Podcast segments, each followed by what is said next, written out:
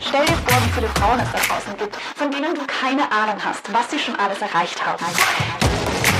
Stell dir vor, was verschiedene Frauen in unserer Geschichte schon geschafft haben, aber noch niemand hat ihre Geschichte erzählt. Stell dir vor, wie sich deine Welt ändern würde, wenn wir jeden diese Erfolge feiern. Also hol dir eine Flasche Sekt, Wein, Bier, Tee, Kaffee oder womit auch immer du heute feiern willst. Und wir finden es gemeinsam heraus. Let's go! Here we go. Oh, I love it! Ähm, es ist eine große Flasche Sangria. Ich liebe Sangria. Kennst du den? Ich Ja. ja. das einzige. Ich glaube ich nicht. Das Den- heißt, er schmeckt dir und du Ja. hast. Okay. I really appreciate that. Ähm, Sangria, Sangria. Also nehme ich mal an Spanien, Portugal? Portugal? I don't know. Spanien. Spanien. ja, Spanien. Soll ich dir einschenken? Ähm, ja. Ich weiß, ich bringe schon wieder die alkoholischen Getränke, aber. Schlechter Einfluss. Na gut, dann stoßen wir an. Stoßen wir an. Okay. Ja, nicht Diesmal so schlecht. besser, ja? Nicht so schlecht. Okay, Spanien. Spanien, aber noch nicht ganz Spanien. Aber okay. Tanya, you ready? Also ist schon richtig gegessen. Das hat was mit Spanien zu tun dieses Mal. Aber nicht von Anfang an. Aber ein, ein wichtiger Teil davon hat mit Spanien zu tun. Okay. Okay, ich erzähle dir heute eine Geschichte von einer Dame, mit der ich mich im letzten Semester meines Studiums intensiv auseinandersetzen durfte. Wow, nett. Unter anderem. Ich habe tatsächlich auch die Vor also das Seminarthema gewählt, weil ich mir dachte, hey, das wäre doch interessant für einen Podcast. Deswegen die Auswahl. Und es ist auch ein Thema, das dich als Publizistik-Absolventin mehr interessieren könnte. Und hast möglicherweise sogar schon ein bisschen ein Vorwissen. Möglicherweise. Ich würde jetzt mal sagen, du weißt ein paar Sachen. Also mal sehen, ob dir da so ein paar Lichter aufgehen. Wir begeben uns ins Jahr 1910 und zwar nach Stuttgart in Deutschland. Hier wird Gerda Pocherülle als älteste Tochter zweier polnischer und jüdischer Einwanderer geboren. Eine wohlhabende Tante bringt Gerda bei, wie sie sich als Lady zu verhalten hat und sorgt für ihre moderne Kleidung und gute Bildung. So genießt sie zum Beispiel Tanz- und Tennisunterricht. Obwohl Gerdas Familie arm ist, findet Gerda durch ihre Tante und eine wohlhabende Freundin so Zutritt zur mehr oder weniger modernen Gesellschaft und interessiert sich für alles, was so angesagt ist. Also Mode, Kunst, Kultur, also Hip. so hip ist. Obwohl sie halt gleichzeitig in sehr ärmlichen Verhältnissen ähm, zwei Einwanderer eben aufwächst. Im Jahr 1929, als sie 18 Jahre alt ist, besucht Gerda eine internationale Ausstellung über Film und Foto in Stuttgart.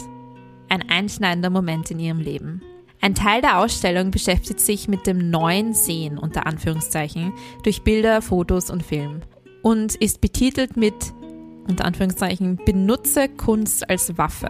Also wir müssen uns jetzt vorstellen, damals, also 1929 war das natürlich nicht so wie heute, da waren die Techniken, da war es wirklich ein anderes Sehen, was man gelernt hat durch eben Fotos, Film und den ganzen Entwicklungen. Gerda ist zutiefst inspiriert. Im selben Jahr zieht die Familie nach Leipzig, wo Gerda schnell Anschluss findet und in diversen Vereinen ein sehr soziales Leben führt. Sie schließt sich zum Beispiel einer sozialistischen Studentengruppe an und beginnt politisch aktiv zu werden. 1933 nimmt sie dabei an einer Flugblattaktion gegen die Nazis teil und wird daraufhin verhaftet. Sie kommt zwar nach zwei Wochen wieder frei, weil sie sich dumm stellt und so tut, als hätte sie von Politik keine Ahnung, flüchtet jedoch trotzdem mit einer Freundin nach Frankreich, genauer nach Paris. Ihre Eltern, da ja die ganze Familie jüdisch ist und die Umstände zur damaligen Zeit schon sehr, ja, nicht sehr toll waren, fliehen nach Israel und ihre Brüder nach England. Gerda wird ihre Familie leider nie wiedersehen. Die beiden Freundinnen kommen im Herbst 1933 in Paris an. Gerda ist nun 23 Jahre alt und sie versuchen von jetzt an unter ganz ärmlichen Verhältnissen irgendwie durchzukommen. An manchen Wochenenden stehen sie zum Beispiel gar nicht auf, damit sie keine Kalorien verbrauchen. Schließlich bekommt sie eine Anstellung bei einer Bildredaktion und lernt daraufhin im Sommer 1934 einen gewissen André Erne Friedmann kennen, ein ungarischer und ebenso jüdischer Fotograf. Gerda, die ja schon immer von der Bildkunst fasziniert war, wird zu seiner Schülerin und er bringt ihr den Umgang mit der Kamera und der Dunkelkammer bei. Die beiden verlieben sich. Sie werden ein Paar und reisen von nun an nur mehr gemeinsam als selbstständige Fotojournalisten. Tatsächlich dreht sich das Rad relativ schnell und Gerda wird von seiner Schülerin eher zu seiner Inspiration. Aber mehr dazu später. Aus Marketinggründen schlägt Gerda vor, dass sich die beiden ein Pseudonym überlegen sollten. Auch weil sie beide jüdischer Abstammung sind, beziehungsweise jüdische Flüchtlinge. Für sich wählt sie den Namen Gerda Taro und für ihn wählt sie Robert Kapper. Klingelt das bei dir? Ganz dunkel, sehr weit hinten. Okay. Irgendwo an meinem. Alles Kopf. klar. Du, okay, wir kommen später nochmal drauf, Okay. wer dieser junge Herr ist.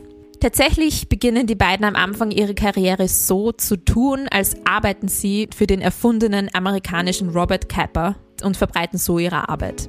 Also tatsächlich war es am Anfang so, dass sie so getan haben, dass sie eben angestellt von dem Amerikaner sind und dann ähm, hat aber André den Namen Robert Kapper komplett übernommen für sich. 1935 kauft sich die nun 25-jährige Gerda ihre erste eigene Kamera. Das muss man sich vorstellen. Früher waren das ja riesige Dinge, ähm, die ähm, man mit einem Film natürlich bespannen musste und man hatte dann eben diese begrenzte Anzahl beim Film, die man Fotos machen konnte. Ja, also es war eine ziemliche Investition für die damalige Zeit. 1936 bekommt sie ihren ersten Presseausweis. Auch ein Big Deal für eine Frau zur damaligen Zeit. Wir sind also im Jahr 1936. Ähm, ich weiß jetzt nicht, wie du in deinem historischen Wissen so aufgestellt bist und ob dir das Jahr 1936 irgendetwas sagt, aber es ist auch egal, weil ich erzähle dir alles, was du wissen musst. Sagt dir das irgendwas, nur damit ich einschätzen kann? Weltkrieg. In Bezug 1939 war Weltkrieg, Tanja. Ja, aber Deine, dein historisches Unwissen. da, damit wollte ich unterstreichen. Nein, Franziska, ich besitze kein historisches Wissen. Alles klar. Zur Einordnung Weltkrieg, der zweite hat 1939. Ja, das ist mir schon bewusst, aber ich dachte, dass vielleicht irgendwelche In Vorereignisse... Bezug auf Spanien. 1936 bricht der spanische Bürgerkrieg aus. Nein, das, ja. Mhm. Okay.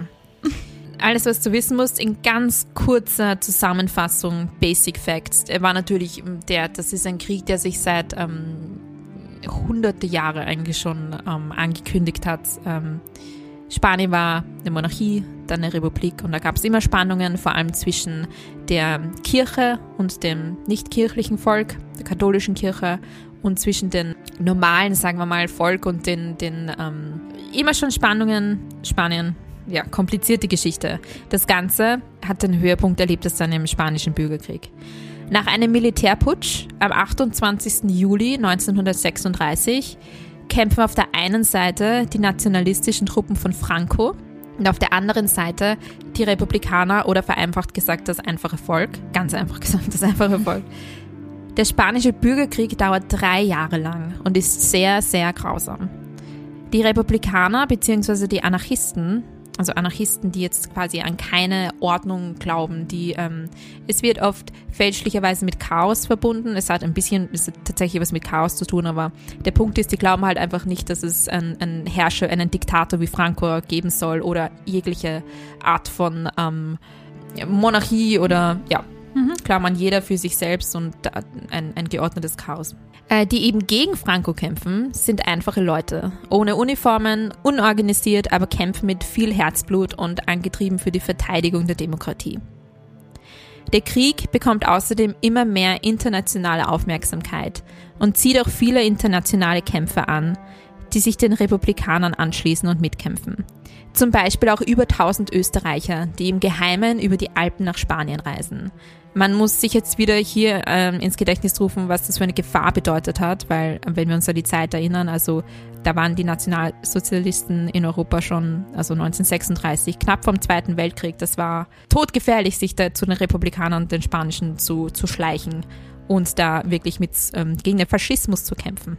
Äh, unter den internationalen Leuten, die da ähm, zugereist sind, waren auch einige Schriftsteller, zum Beispiel George Orwell war dabei oder Ernest Hem Hemingway, die sich da auch sehr von inspirieren haben lassen. Also er hat sehr große internationale Aufmerksamkeit bekommen, auch unter anderem, weil der Krieg einer der ersten wirklich medial übermittelten ähm, durch die technischen Möglichkeiten der erste Medienkrieg sozusagen war, weil die Bilder davon in Zeitungen schnell verbreitet wurden konnten und da auch sehr reale, grausame Bilder verbreitet wurden, also wirklich von vorderster Front, weil wenn wir uns jetzt erinnern, es sind äh, die Kriege davor, ähm, da war einfach die Belichtungszeit zeitweise noch so lang, dass man erst dann später Bilder hat machen können, die dann so 15 Minuten dauern hat, bis das Bild entsteht. Ähm, da ging das halt jetzt wirklich schneller. Das war der erste Krieg, der halt wirklich sehr, sehr klar strukturiert war und die Leute sehr international sehr berührt hat, weil es eben das einfache Volk war, das sich da irgendwie organisiert hat und gekämpft hat. Und außerdem wurde auch da überhaupt keine Rücksicht auf Zivilisten oder Flüchtlinge genommen. Also so grausam war dieser Krieg. Weiters ist der Bürgerkrieg für uns bedeutsam, weil zum ersten Mal auf der Seite der Republikaner auch Frauen kämpfen. Ich zeige dir jetzt zum Beispiel eines der, eines der berühmtesten Fotos, die so entstanden sind von einer spanischen Kämpferin. Die ist auf dem Bild 16 Jahre alt.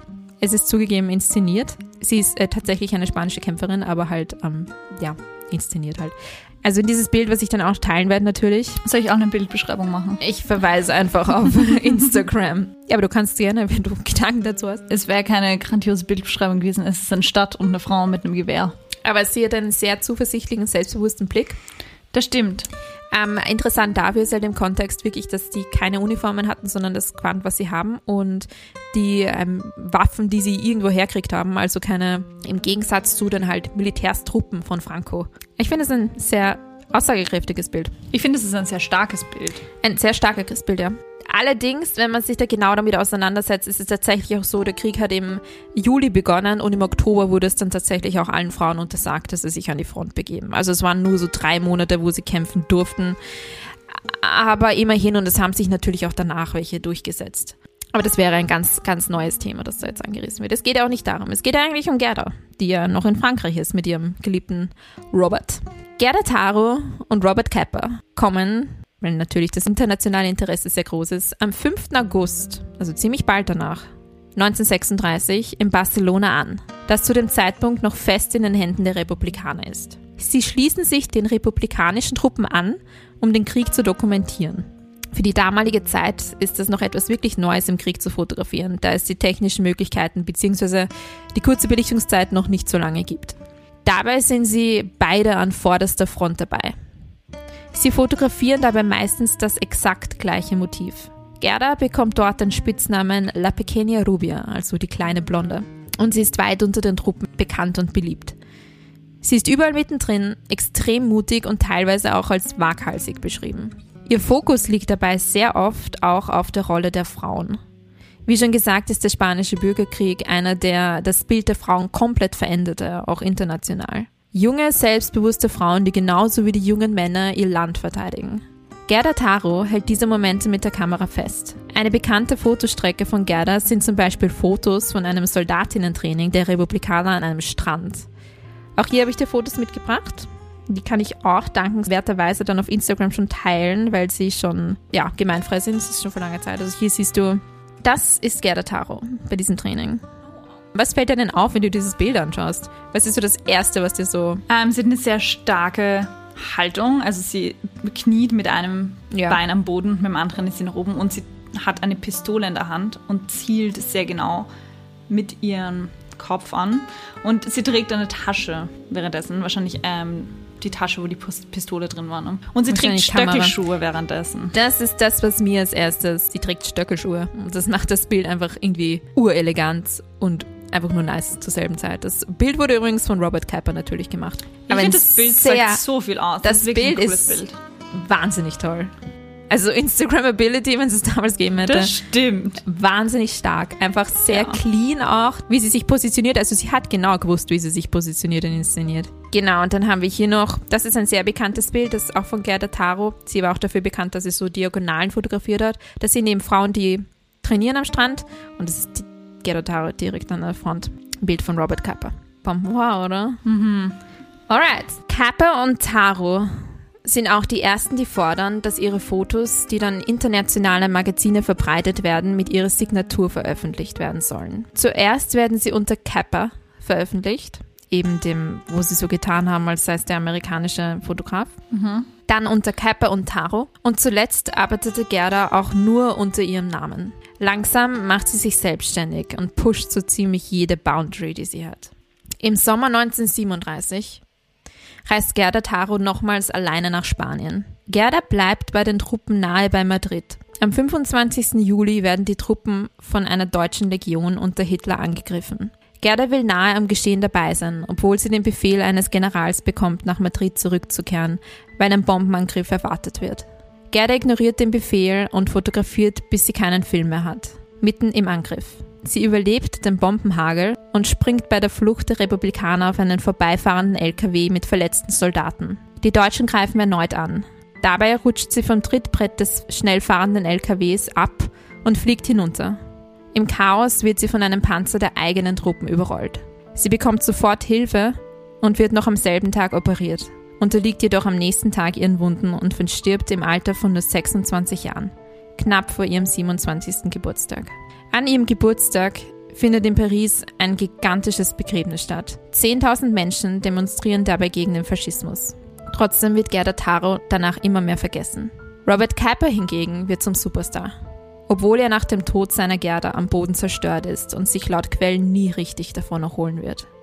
Vor allem, weil er nicht mit ihr mitgereist ist. Er wird in den kommenden Jahren noch bei allen möglichen Kriegsfronten fotografieren. Seine wohl berühmtesten Werke entstehen, als er am D-Day mit den Alliierten mitreist. Alle Fotos, die du vom D-Day kennst, sind von Robert Capa. Beziehungsweise wurde auch die Anfangsszene von Saving Private Ryan, dem Film, davon inspiriert, also von diesen Bildern. Hast du die vor dir, die Bilder? Ja. Den Film? Den Film nicht, die Bilder glaube ich schon. Die Anfangsszene von Saving, oh, grausig. Wie Tom Hanks und auch. Er führt noch ein sehr abenteuerliches Leben, ist zum Beispiel mit Schauspielerin Ingrid Bergmann zusammen, hm, nachdem er in die USA auswandert. 1954 tritt aber auch er bei der Reportage in Vietnam auf eine Mine und verstirbt im Alter von 40 Jahren, genauso wie Gerda beim Fotografieren. In diesem Zusammenhang kann ich dir dann auch das Bild zeigen, was Robert Capa besonders berühmt gemacht hat und was wir eben kennen, wodurch du ihn kennen könntest. Das wäre. Ja. Ja. The Falling Soldier, Spanischer Bürgerkrieg ist das, Robert Capa 1936 mittlerweile nachgewiesen, dass das ein inszeniertes Bild gewesen sein muss, aber das ist, zeigt ein Bild, wo anscheinend ein Soldat fotografiert wurde, der gerade in diesem Moment von der Kugel getroffen wird und gerade hinfliegt. Und das ist natürlich ein sehr dramatisches Bild und ist damals sozusagen viral gegangen. Und Aber dafür wie wurde ist er dieses bekannt. Bild inszeniert? Haben Sie jemanden erschossen für das Bild? Naja, das ist die Kugel ja nicht. Ach so. Ähm, nein, der Punkt ist, dass es sind noch andere Bilder entstanden, die genau aus derselben Perspektive geschossen wurden. Und das heißt, die Chance, dass da neben ihm die ganze Zeit Soldaten erschossen werden und er überlebt, sind sehr gering. Außerdem wurde mit diverser Computeranalyse wurde die Landschaft im Hintergrund so genau ähm, analysiert, dass festgestellt werden konnte, da wurde nicht gekämpft. Also und es kann, ich glaube, an der Uniform oder an, am Quant kann man auch erkennen, dass es inszeniert gewesen sein muss. Aha. Aber dafür ist er halt bekannt und also das lernen wir, das haben wir im Studium zum Beispiel gelernt, ja. Das ist Robert Capa, davon kennst du ihn. Gerdas kurzes Leben steht im Schatten des berühmten Robert Capa, der als einer der größten Fotojournalisten überhaupt gilt. Gerda Taros Leben wird von der Geschichte und der Forschung kaum beachtet. Im Jahr 2007 aber, 70 Jahre nach Gerdas Tod, passiert etwas Sonderbares. In Mexiko taucht plötzlich ein Koffer auf, in dem sich tausende Bildnegative des spanischen Bürgerkriegs befinden, die alle sortiert und datiert und den Fotografen Capa, Taro und einem weiteren namens David Seymour zugeordnet sind. Unter zahlreichen Bildern, die noch nie gesehen wurden, befinden sich auch berühmte Aufnahmen oder die Originale von berühmten Aufnahmen, die bislang Robert Capa zugeordnet wurden. Durch die Dokumente mit den Originalen der Fotos wird jetzt allerdings festgestellt, dass viele der Bilder eben nicht von Robert Capa geschossen wurden, sondern von Gerda Taro. Die beiden fotografierten zwar oft dasselbe Motiv, es sind jedoch aufgrund des Fotoformats, Gerdas Kamera hat eher so quadratische Fotos gemacht, und auch an manchen stilistischen Elementen Unterschiede festzustellen. Im Laufe der vergangenen Jahre und bis heute werden bislang über 800 Fotos von Kappa Gerda Taro zugeordnet. Und das zeigt, dass wir bis heute nicht mal von dem vollen Ausmaß wissen, was Gerda Taro alles geschaffen hat und beigetragen hat. Und auch noch heute, über 80 Jahre nach Gerdas Tod, werden immer mehr Robert Capa Bilder des spanischen Bürgerkriegs Gerda Taro zugeordnet. Das ist die Story von Gerda Taro, die knapp nicht in den Club des 27er gekommen ist. Ah, ja. Ich glaube, das wäre ja auch wurscht gewesen. Also, Robert Capa kennst du. Ja, habe ich im Studium schon mal gehört. Aber ich glaube, sonst hätte ich es auch nicht unbedingt den Namen gekannt, allerdings ähm, bin ich auch nicht so versiert in Fotografie. Ich auch nicht. Also das ist ein äh, Seminar, das ich gewählt habe, einfach weil es ähm, um Fotojournalistinnen ging, ähm, die ziemlich ignoriert wurden in vielerlei Hinsicht von klarerweise, weil ja, Fotografen vor allem und Kriegsjournalistinnen natürlich, weil ja noch immer die Ansicht besteht oder ich befürworte bitte Krieg ähm, keinesfalls und so. Aber halt, dass Krieg und Front kein Platz für Frau ist und so und ja, kann man jetzt äh, alle möglichen Meinungen dazu haben. Hm. Aber es wenn man sich ein bisschen mit Fotografie auseinandersetzt oder Kriegsfotografie, dann war es so, dass die ersten Bilder so tatsächlich, also was Fotografie im Krieg angeht, ähm, tatsächlich im amerikanischen Bürgerkrieg entstanden sind. Also den hatten wir ja letztes Mal noch. Das äh, war 1800, in den 1860er Jahren. Da waren die Fotogra äh, die, äh, die Kameras aber noch so, dass sie wirklich so 15 Minuten gebraucht haben. Das heißt, entweder sind extrem verschwommene Bilder entstanden an der Front oder es wurde einfach dann danach so eine Brücke fotografiert und dann darunter geschrieben, hier hat stattgefunden gestern. weißt du, weil man einfach so lange gebraucht hat. Ja. Oder halt dann Porträts von den Soldaten gemacht wurde. Das war die Kriegsfotografie. Ähm, der nächste, sagen wir mal, größere Krieg war dann eben der größere, der, der Erste Weltkrieg. Mhm. Ähm, wo das aber auch größer, ja. alles neu war, zu fotografieren im Krieg. Und das waren auch die ersten Bilder wirklich, die von Fronten dann um die Welt gingen vom Ersten Weltkrieg. Tatsächlich ist nämlich die, in dem Zusammenhang die erste akkreditierte, also offizielle Fotojournalistin an einer Front, also Kriegsfotojournalistin, ähm, eine Dame namens Alice Schalek im Ersten Weltkrieg, eine Österreicherin. Hm? Die war eigentlich eine Reisejournalistin, also hat eigentlich Reisebilder gemacht. Und als der Krieg dann ausgebrochen ist, hat mir auch nicht so gewusst, was jetzt passiert, ist sie dann, hat sie darauf gestanden, dass sie dann mitreist mit denen. Und es ist, ist so eine Mischung aus, es ist natürlich auch sehr viel äh, kritisiert da. Ähm, was, was darf man jetzt fotografieren und was ist ähm, Kriegsfotografie und was ist einfach nur die Landschaft und was ist einfach was dazwischen passiert, ganz viele Diskussionen. Aber sie war, ist als einzige Frau auch mit den österreichischen Truppen mitgereist und das sind ganz spannende Bilder. Sie hat nämlich so, weil es einfach damals Mode war, eine weiße Bluse und Rock an unter den Soldaten in ihren Uniformen und war unglaublich viel Sexismus ausgesetzt. Ähm, und da gibt es ganz, ganz grausliche Briefe und Beschwerdebriefe, die da geschrieben wurden, warum die da ist und was sie da macht und dass das eine, und das, ähm, andere haben sie dann wieder benutzt und meinen, das ist sogar gut, dass sie da ist, weil wenn die, die, an, die gegnerischen Truppen dann eine Frau sehen oder eine weiße Bluse sehen und dann sehen sie diese Frau, dann, dann, dann nehmen sie uns nicht mehr ernst und so und also solche Sachen. oder es ist dann schockierend, dass man da eine Frau sieht mitten an der Front und ähm, das heißt, Frauen im Journalismus, was das angeht, haben sich da echt durchkämpfen müssen. Und der nächste, der nächste große Krieg in Europa war daneben der spanische Bürgerkrieg mit Gerda Taro, wo generell Frauen besser aufgestellt waren. Auch besser nicht unbedingt. Sicher, ja ja, das, das ist auch ein ganz anderes Thema. Hm, ja, auch nur so, also das, ja, sie haben kämpfen dürfen und sie waren definitiv auf der republikanischen Seite besser aufgestellt, aber ähm, auch nur so, wie es halt denen gerade passt oder so. Das war eher, da war eher so die Stimmung, ja, jetzt kämpfen wir mal den Krieg und kümmern uns nicht dann um, die, um das Frauenproblem sozusagen, aber wir schieben es halt vor uns weg. Also es ist nicht so, als würden wir jetzt Frauen gleichberechtigt ansehen, sondern wir kämpfen jetzt einfach mal und beschäftigen uns mit dem Rest später. Das mhm. war eher so der, ja. Und jetzt ist es mittlerweile so, dass ähm, Fotojournalisten und Journalistinnen ziemlich ausgeglichen sind. Also ziemlich 50-50, was Männer und Frauen angeht. Any thoughts? Diese sad, sad Story zugegeben. Es ist wirklich ein bisschen deprimierend, die Geschichte, einfach weil ihre Erfolgszeit nicht sehr lang war. Ich meine, sie hat ein hartes Leben davor und dann. Ja. Sie hatte, ein, theoretisch waren die Umstände hart.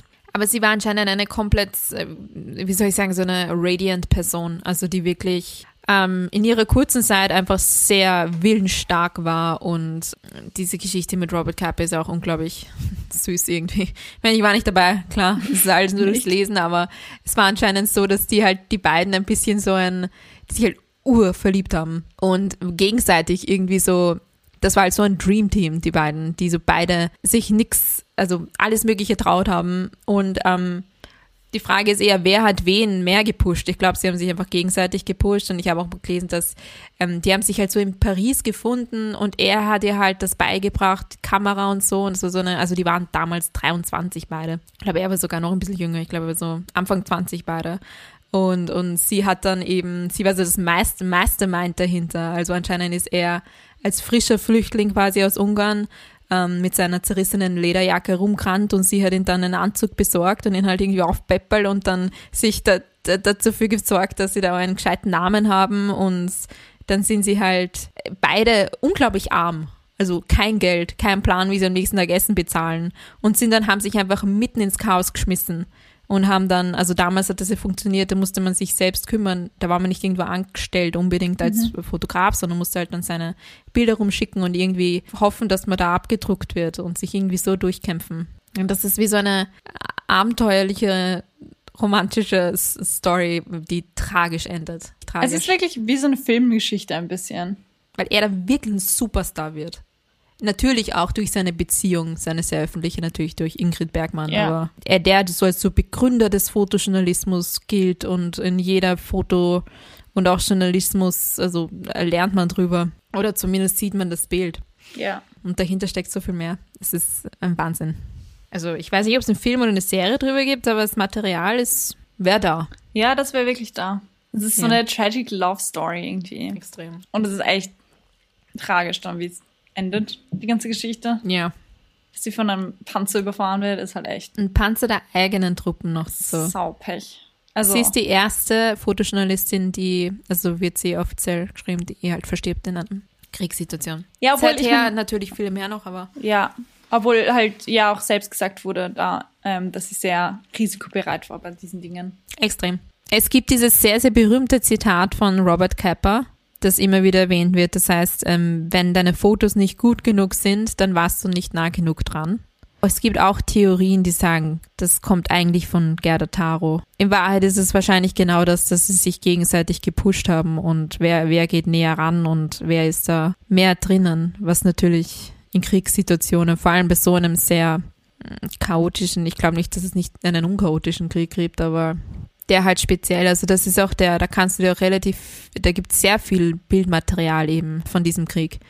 Aber ja, nur zur Ergänzung vielleicht, wenn du da nichts weißt, also Franco hat gewonnen, Republikaner haben ja, verloren. Ja, doch, es, wie du es erzählt hast, kam, kam die, also ich weiß schon, dass der existiert. Ja. Ich hatte irgendwie nichts am Schirm, dass es so knapp vor dem Zweiten Weltkrieg mhm. war, also quasi direkt angeschlossen hat.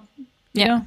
Und das Ding ist auch, warum also der war dann halt bis 75, bis 1975 Diktator und dann ist Spanien wieder zur Monarchie geworden und dann wurde halt ein komplettes, wurde alles verdrängt. Wurde nicht drüber geredet, wurde nicht aufgearbeitet, ja, das, weil dann so genau wir alles gut, vergessen, ja. alles so, ne? Wir können da keine alten Wunden aufreißen. Äh, bis in die ähm, 2000, 2000er Jahre nicht aufgearbeitet. Weil man einfach Angst gehabt hat, dass die Leute dann wieder, wieder anfangen irgendwie damit. Und jetzt erst in den letzten Jahren ist, ist das, ja, kriegt das endlich, wird das endlich aufgearbeitet. Und das Spannende ist eben dieser Mexican Suitcase mit den ganzen Negativen, mhm. der das Ganze aufgedeckt hat. Das war einfach ein kleiner Koffer, weil damals sind einfach viele dann äh, nach Mexiko geflohen und Robert Kappa, beziehungsweise der andere Fotograf, die haben das, der Robert Kappa, dem wird nachgesagt, der hat sich nie um wirklich die Entwicklung seiner Bilder geschert. Also der ist nie in den Dunkelraum gegangen und hat sie entwickeln lassen. Er hat sie nur gemacht und hat sie dann weitergeben. Und da, wie gesagt, dass der das halt einem, irgendeinem Typen mitgegeben hat, der dann mit dem Fahrrad von Frankreich nach Spanien oder von Spanien, nein, ich glaube von Spanien nach Frankreich mit diesem Koffer und dann mit dem Schiff nach Mexiko.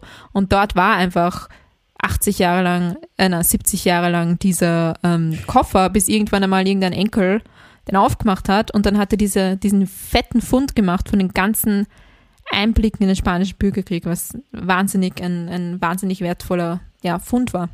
Und auch Gerda Taro eben, ja, irgendwie ge für Gerechtigkeit ein bisschen gesorgt hat, weil es werden immer noch, wir haben im Laufe des Seminars, am Anfang des Seminars uns Bilder angeschaut, wo noch Robert Kepper stand und dann im selben Archiv am Ende des Seminars Gerda Taro. Also es werden aktuell diese Bilder irgendwie verglichen und umgeändert. Und das finde ich extrem spannend. Ja, es ist witzig, irgendwie dass so Dinge zu verloren gehen. Was überhaupt, ich meine, daran hat halt niemand Schuld, außer vielleicht Robert Kapper selbst, weil der hätte das vielleicht richtig stellen können. Ihm war das vielleicht bewusst. Weil der muss ja wissen, mhm. wie seine Kamera ausschaut. Dem muss doch bewusst sein, dass das nicht seine Fotos gewesen sind. Ich weiß es nicht. Oder hat er sich, glaube ich, einfach nicht damit beschäftigt und Wahrscheinlich halt, wie, wie du sagst, so, so ein Mensch, der halt im Ding war und halt die Fotos ja. gemacht hat und dann weggeschickt hat und dann ist es nicht mehr mein Problem. Ich glaube nicht, dass sie jedes seiner Bilder auswendig kannte. Na schon, aber wenn du sagst zum Beispiel, ihre Kamera hat ein anderes Format oder so. Am Anfang ja, also teilweise konnte man da die Bilder so feststellen. Ich habe mich auch gefragt, hätte er nicht irgendwas tun können jetzt, aber ich glaube, der war einfach so drinnen und vielleicht hat er sich auch gedacht, was bringt mir jetzt, ich sehe schon, also hm. Aber das ist, finde ich, auch ein interessantes Gespräch über Copyright generell, weil das existiert jetzt auch noch nicht ewig an sich. Mhm. Das halt, dass es so wichtig für uns ist, wer dieses Bild geschossen hat. Logischerweise, weil es ihre Arbeit ist. Und ja. es ist sehr wichtig, halt, die Arbeit zu würdigen von Personen. Mhm. Aber dass es so viel ausmacht, ob der jetzt, welcher Name darunter steht, für uns. Es ist extrem wichtig, dass eben unter solchen Bildern Namen stehen. Und dass man weiß, okay, das war eine Frau, die da dahinter stand und die all das gemacht hat, weil eben gerade im Krieg nur Männer damit verbunden werden, weil Frauen nicht ja. stark genug zu sind oder nicht mutig genug oder weiß ja. ich was. Es gibt eine österreichische Kathi Orner, die hat auch im spanischen Bürgerkrieg fotografiert. Mit der hat man sich auch noch relativ wenig auseinandergesetzt in der Forschung. Die ist dann allerdings nach Mexiko, also die ist nicht umgekommen, die ist nach Mexiko geflohen und ziemlich ähm, alt geworden dann auch. Aber vor allem anfänglich gab es einfach, ähm, wie in vielen Jobs zu dieser Zeit, was wir eh schon öfter hatten, ähm, dass da Frauen nicht akzeptiert waren. Im Zweiten Weltkrieg gab es die ersten US-amerikanischen ähm, Fotografinnen, die dann wirklich mitgereist sind mit den Truppen und wirklich auch eine Uniform bekommen haben. Und also ich befürworte das, wie gesagt, nicht, aber halt wegen aus Gerechtigkeitsgründen oder aus Fairness halt, aus, aus Gleichberechtigung. Das heißt, das hat dann auch nochmal ein Stück gedauert. Also zehn Jahre dann so, bis die, beziehungsweise ist es heute noch immer, das ist jetzt, was Europa angeht. In anderen Ländern ist es natürlich, gibt auch sehr, sehr viele Vor-, Vor und Nachteile, was jetzt weibliche Fotojournalistinnen angeht. Vor allem jetzt was patriarchalische Systeme betrifft, ähm, wo Frauen halt generell nicht so akzeptiert werden. Jetzt alle möglichen Kriege in Afrika zum Beispiel, hm. was für Frauen um einiges ähm, gefährlicher ist. Andererseits haben sie auch mehr Möglichkeiten oder bessere Möglichkeiten, dann vielleicht auch an die Menschen ranzukommen, weil sie eben nicht ernst genommen werden und dadurch mehr Zugang haben zu ähm, den Familien dahinter oder zu Frauennetzwerke, die ja definitiv existieren. Also es gibt Vor- und Nachteile, was jetzt Frauen in Kriegssituationen im Journalismusbereich angeht. Ich persönlich würde es nicht machen. Nein, ich hätte viel zu sehr Angst, aber ich würde generell nicht, also es hat nichts mit meinem Geschlecht zu tun. Ich bin einfach ein Schisser, was das angeht. Ja, gut, klar. Also, aber gut, das sind halt auch Situationen, die wir uns überhaupt nicht vorstellen können, weil jetzt kann ich natürlich leicht sagen, okay, äh, Krieg klingt jetzt nicht so nice, würde ja. ich jetzt nicht freiwillig machen, aber wenn es dann wirklich deine Familie oder dein Land oder halt deine Freunde sind, die von der ganzen Situation bedroht sind, sind es, glaube ich, ganz andere Gedankengänge, die du hast. Oder wenn es wie in dem Fall von eben Gerda, Gerda? Gerda? Gerda. Gerda oder gerne? Ähm, von Gerda ist, dass du schon von deinem Land vertrieben worden bist. Und ja. Das ist eine ganz andere Lebensgeschichte. Ja, ich meine, was sagst du dazu? Sie hätte nicht nach Spanien, sie hätten ja nicht nach Spanien gehen müssen. Gut, das war ein Job, den sie halt, sie haben halt gesucht, wo es was zum Fotografieren gibt. Es war halt so ein, das ist halt gerade das, das Ärgste, was auf der Welt passiert. Also müssen wir dort eindeutig hin. Ich glaube, es klingt sehr danach, dass die beiden halt solche Live in the Moment People waren. Ja. Vor allem, man muss auch sagen, wie du gesagt hast, sie waren sehr arm, das heißt, sie hatten relativ wenig zu verlieren. Das stimmt. Sie hatten viel zu gewinnen und wenig zu verlieren, einfach indem sie sich einen Namen machen wollten oder was erreichen wollten, aber nichts hatten, was sie hinter sich lassen, vor allem weil sie gemeinsam dorthin gegangen sind als Paar. Mhm. Und sie waren quasi alles, was sie hatten. Und das war ihre Leidenschaft. Ja, vielleicht auch, wenn du, wenn du dir denkst, du verbringst halt, also sie sind ähm, im Herbst nach Frankreich gekommen und dann im Sommer hat sie ihn kennengelernt. Wenn du so von Herbst bis Sommer so lebst, eben wie ich gemeint habe, dass sie da am Wochenende nicht aufstehen, damit sie halt nicht Hunger kriegen. Und dann triffst du halt so eine Person, mit der du einfach klickst und stürzt dich voll ins Leben. Das ja, vielleicht ist es dann, wir wollen nicht verschlafen das Leben. Und auch wenn es wenn es das Risiko ist, so gerade ist es überall gefährlich. Es ist mhm. egal, ob ich irgendwer umbracht werde, weil ich Jüdin bin und halt die Nationalsozialisten vielleicht kommen, weil das hat sich ja doch schon ja. ein bisschen abgezeichnet zu, der Zeit, ja, zu dem ja, Zeitpunkt. Extrem. Ähm, oder ob ich jetzt da nach Spanien gehe und vielleicht etwas unterstütze, wofür ich brenne. Und es passiert wieder was in meinem Leben, weil jetzt gerade bin ich auf Standby und bin nur am Überleben, aber nicht mhm. am Leben. Vor allem, sie kam ja aus, sie war ja immer sozial. Sie war ja in diversen Kursen und obwohl sie ärmlich, in ärmlichen Verhältnissen aufgewachsen ist, war sie eben wahrscheinlich auch wegen ihrer Interesse einfach an diversen Sachen. Und sie war einfach überall beteiligt und hat sich da auch wirklich, das zeigt sich ja auch, zeichnet sich auch ab in der Flutblattaktion da, hm. dass sie sich nichts geschissen hat. Ja, und es klingt doch, als wäre sie sehr politisch gewesen einfach. Ja, ja, extrem. Und ziemlich gescheit. Also ich glaube, sie wusste einfach, wie sie sich wo zu stellen hat. Also ich glaube, sie hatte ein, ein, sehr kurzes, aber ein sehr intensives Leben. Mhm. Und ich finde es trotzdem, ich finde es einerseits immer schön, wenn dann irgendwie so Jahrzehnte später irgendwas auf, oder Jahrhunderte hatten wir auch schon später, Tausende, ähm, später irgendwas aufgedeckt wird, aber ich, ich weiß nicht, ich finde es halt auch extrem schade. Dass es so lange braucht. Ja, dass es zuerst, dass es überhaupt dazu gekommen ist. Ich meine, in ihrem Fall war es zumindest nicht so, dass sie in ihrer Lebzeit nicht geschätzt worden ist, oder? Ja, zu ihrer Lebzeit und kurz danach schon und dann voll vergessen, weil halt er so ein Stardom gekriegt hat. Ja, aber das hat sie zumindest nicht mehr mitgekriegt. Findest du, hätte er was machen müssen?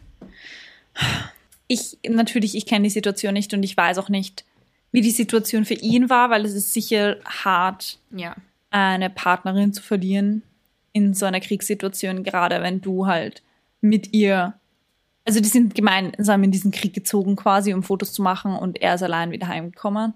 Ich glaube, dass da viele Schuldgefühle und viele Traumata auch dahinter sind. Er ist gar nicht mitgereist, nur dass sie alleine kreist. Es ist auch, ich habe auch gelesen, sie ist dann am Ende ihres Lebens halt im, ähm, immer mehr halt, sie wollte sich halt immer selbstständiger machen. Es war so eine Situation von, okay, ich bin, sie waren zwar immer zusammen. Ja. Aber sie war auch so, okay, ich kann mir auch für mich selber einen Namen, weil in Wahrheit machen wir dasselbe. Ja. Weil sie haben genau dasselbe, sie haben dasselbe fotografiert, sie waren gemeinsam unterwegs. Ja, ich glaube, das war einfach dieser Antrieb, dass sie selbstständig ist. Und ich habe auch wo gelesen, dass er ihr auch einen Heiratsantrag gemacht hat, den sie abgelehnt hat. Also, ja. wer weiß, vielleicht sind sie auch im Streit, vielleicht wären sie auch gemeinsam hingefahren. Und dann haben sie sich gestritten und sie so, nein, ich fahre allein oder so. Man weiß ja nicht, was die Hintergrundsituation ist. Eben. Und deswegen finde ich das immer schwierig dann zu verurteilen, weil du weißt nicht, warum er da nichts gesagt hat oder warum er das nicht geändert hat. Vielleicht wollte er mit diesem Teil seines Lebens einfach nichts mehr zu tun haben. Im Sinne von. Ja, ich verstehe es. Er, er wollte quasi diese traumatischen Erlebnisse nicht ja. wieder wecken und ähm, versuchen weiterzumachen im Leben. Mhm. Und ich finde, dafür sollte man niemanden verurteilen, weil mhm. ich weiß nicht, obviously war ich Gott sei Dank noch nie in so einer Situation, aber gerade bei so Kriegen und so ist es, glaube ich, schwierig auch zu überleben, die Situation und dann weitermachen ja. zu müssen. Und wenn er dann gesagt hat, okay, ich möchte mit dieser Fotografie vom Spanischen Krieg nichts mit zu tun haben und ich will mich da jetzt nicht beschäftigen, wer welches Foto, das ist für mich jetzt einfach nicht wichtig und für sie gerade auch nicht mehr. Und mhm. ich muss schauen, wie ich weitermache, dann finde ich das auch voll legitim. Mhm. Aber natürlich für sie wäre es halt schön gewesen, wenn er das auch geklärt hätte, aber man, man kennt die Umstände einfach nicht. Mhm. Man weiß nicht allzu viel darüber. Es wurde Erst 1990 hat sich eine Dame mit ihrer Geschichte beschäftigt, wirklich. Also das hat, braucht halt auch immer. Man findet heute noch relativ wenig, also neben diesem Buch, was geschrieben wurde über sie, relativ wenig darüber. Vielleicht gibt es mehr und das ist auch irgendwo in irgendeinem Koffer. Aber ja. Man muss auch sagen, das sind halt alles Menschen mit persönlichen Geschichten.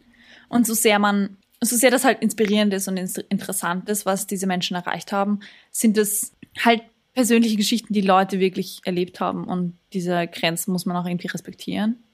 Ja. Das finde ich generell im Kriegsjournalismus eine, ein interessanter Punkt. Das sind halt alles Menschen, die dort kämpfen und die man fotografiert. Ja. Und du fotografierst oft halt auch Leichen oder ja, ja. andere Dinge. Und das sind halt Leute, in deren du, das ist halt deren engste Privatsphäre quasi, wenn du sie als tote Menschen fotografierst. Mhm. Das See steht auch zur riesigen Diskussion immer wieder, also was man da fotografieren ähm, wie man äh, wie, wie man sich da betrachtet, weil Gerda Taro und Robert Kepper waren eindeutig auf der Seite der Republikaner. Aber theoretisch haben sie gemeint, ja, sie dokumentieren halt. Das heißt, ja, sowas ist immer subjektiv, oder? Das ist wieder die Frage, wo greift man ein? Soll man, darf man überhaupt eingreifen? Greift man nicht sowieso schon ein, indem man mit einer Truppe mitreist? Also. Ja, schon. Irgendwie. Ja, aber die Bilder an sich sind ziemlich krass. Also vor allem, wenn du das siehst, die Eva sich dir vorher gezeigt hat, wo die da halt mittendrin mit ihrer Kamera hockt und extrem, ja, waren ja alle damals extrem dünn und halt irgendwie, es waren ja normale, arme Bürger, die da gekämpft haben. Ja. Und, und Mädels, also dieses eine Bild vorher, das die war 16. Das ist so arg.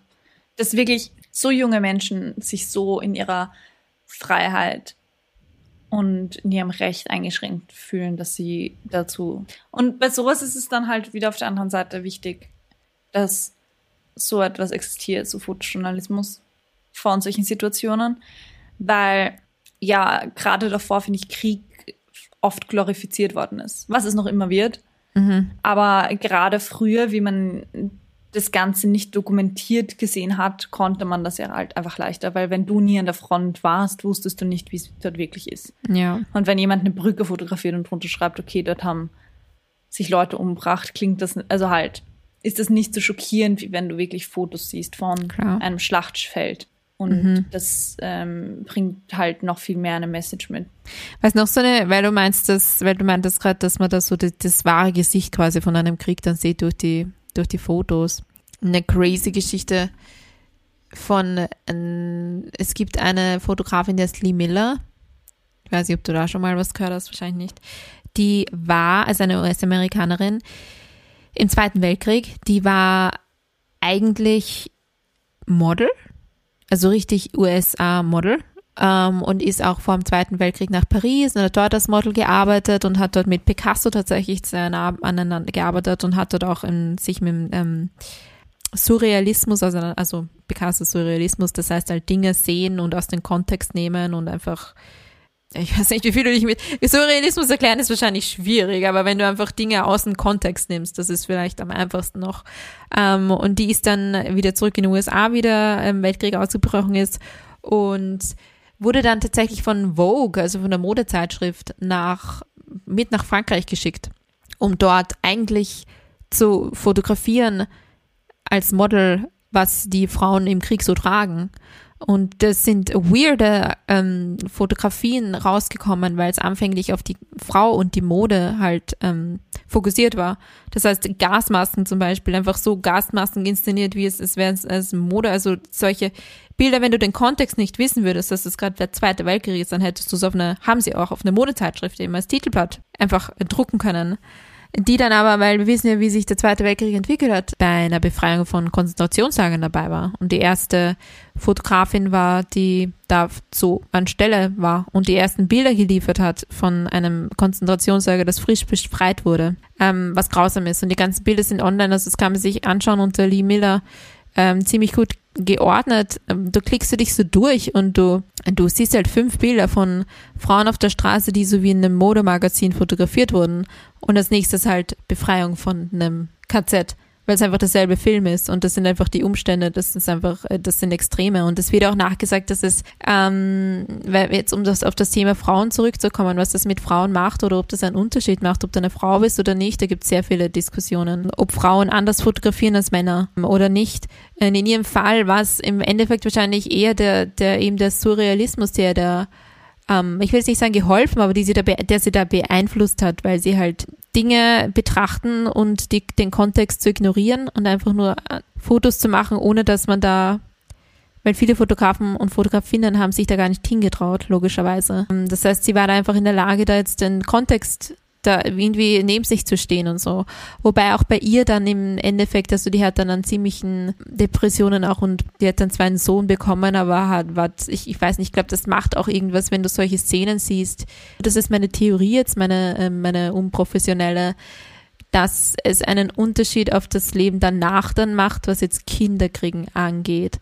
Weil ich glaube, wenn du als Frau solche Szenen siehst, und das hängt jetzt einfach allein biologisch damit zusammen, dass Männer keine Kinder kriegen können, ähm, dass wenn du wirklich so grausame Szenen siehst, dass das dich dann schon beeinflusst, ob du überhaupt Kinder kriegen möchtest und wenn dann, wie du hast du das Kind dann, ob du ein Kind in diese Welt setzen möchtest oder ob du, weißt du, was ich meine? Ja, ist gut möglich. Ja, das war nur so eine, eine Ergänzung, weil ich das auch sehr spannend fand, weil du meintest, Bilder zeigen halt dann, wie grausam der, der Krieg wirklich ist. Und bei ihr war das halt ein kompletter Kontrast, weil sie so das schöne, große, blonde Model aus den USA, das da als Kriegsjournalistin als erste fotografiert. Die grausamsten Szenen. Hm. Na gut. Welche drei Dinge feierst du denn an Gerda Taro? Zurück zu schönen Dingen. Naja. Naja, etwas feiern ist immer schön, Franziska. Was feiere ich an Gerda Taro? Ich feiere, dass sie für sich selbst aufgestanden ist und dann am Schluss auch meinte, okay, sie möchte etwas selbstständig aus sich, aus sich machen und mhm. sie will vielleicht nicht nur immer in Kombination mit ihrem Freund gesehen werden, sie will eine eigenständige Persönlichkeit mit einer eigenständigen eigenständigen Karriere sein. Mhm. Und dass das nicht unbedingt heißen muss, dass sie ihn nicht liebt oder was auch immer, sondern dass das halt, dass sie sich etwas Eigenes aufbauen will. Mhm. Und zweitens feiere ich, dass sie so eine bubbly Persönlichkeit war, die so ja. positiv ihr Leben irgendwie versucht hat zu wenden und ähm, risikobereit war und auch so ein bisschen den Geschäftssinn hatte, eben mit diesem, wir brauchen Synonyme und wie machen wir das? Und Pseudonyme. Pseudonyme. Pseudonyme. Und wie machen wir das? Und äh, ich ziehe dir jetzt einen Anzug an und wir, wir verbessern jetzt unser Leben. Ja. Und was ist die dritte Sache, die du feierst, Franziska? Ich finde, ich, bei dieses, alles, was ich über sie gelesen habe oder gelernt habe oder mich mit ihr beschäftigt hat, ist einfach, sie wirkt, auch wenn da jetzt so irgendwie so fast schon so 100 Jahre dazwischen sind, einfach ein Mädel, die sicher eine urcoole und lustige Freundin gewesen wäre. Einfach so in Zeiten wie diesen, einfach, ähm, einfach abenteuerlustig und es steht für sich selbst ein und, und, und ist mittendrin und ähm, ich feiere, dass meine Person sympathisch sein kann oder ich sie crazy, interessant und spannend finde, obwohl sie ziemlich lang vor meiner Zeit gelebt hat. Und vielleicht ist das auch so, weil ich so viele Bilder von ihr gesehen habe, auch, dass ich mich da jetzt mehr reinversetzen kann. Aber ich finde es einfach cool, dass sowas möglich ist. Dass sie einfach so eine, eine inspirierende Power Lady schon damals, also damals war. Na dann stoßen wir auf. Ey! Schön. Für noch mehr Stories von inspirierenden Frauen abonniere unseren Podcast und folge uns auf Instagram at Bossinnen. Unter www.bossinnen.com findest du außerdem unsere wöchentlichen Blogposts. Wir lieben es, die Geschichten von starken Frauen zu hören und darüber zu reden. Wenn dir eine Bossin einfällt, die du besonders feierst und von der wir definitiv wissen sollten, dann schreib uns unbedingt auf Instagram oder unter www.bossinnen.com. Wir freuen uns von dir zu hören. Bis zum nächsten Mal. Cheers. Prost.